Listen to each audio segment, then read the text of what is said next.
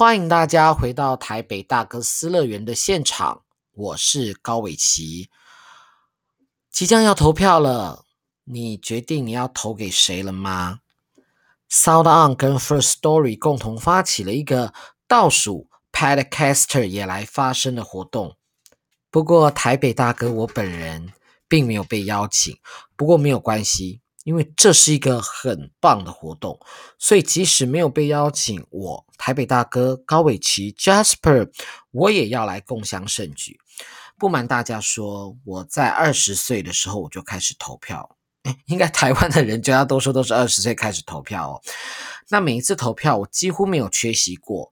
呃，我有一个小十三岁的弟弟，他也到了一个可以投票的年纪，他告诉我说：“哥，我不想要去投票。”我问他说：“为什么？为什么你不想投票？”他说：“因为选谁都一样。”我心里想的是说，或许因为我们都很幸运哦，我们两个都是属于幸运小子，所以他才会说出这样子的话。因为民主跟自由，对我们现在的人而言，就像空气一样啊，它每天都在，所以我们都习以为常了。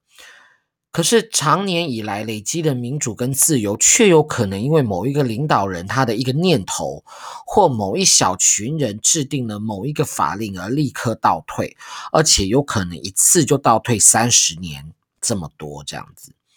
所以，当你选择不投票的时候，你就摆明了要让别人来决定你的人生，你也让别人来决定你的生活品质啊。所以，你的一票可以决定国家。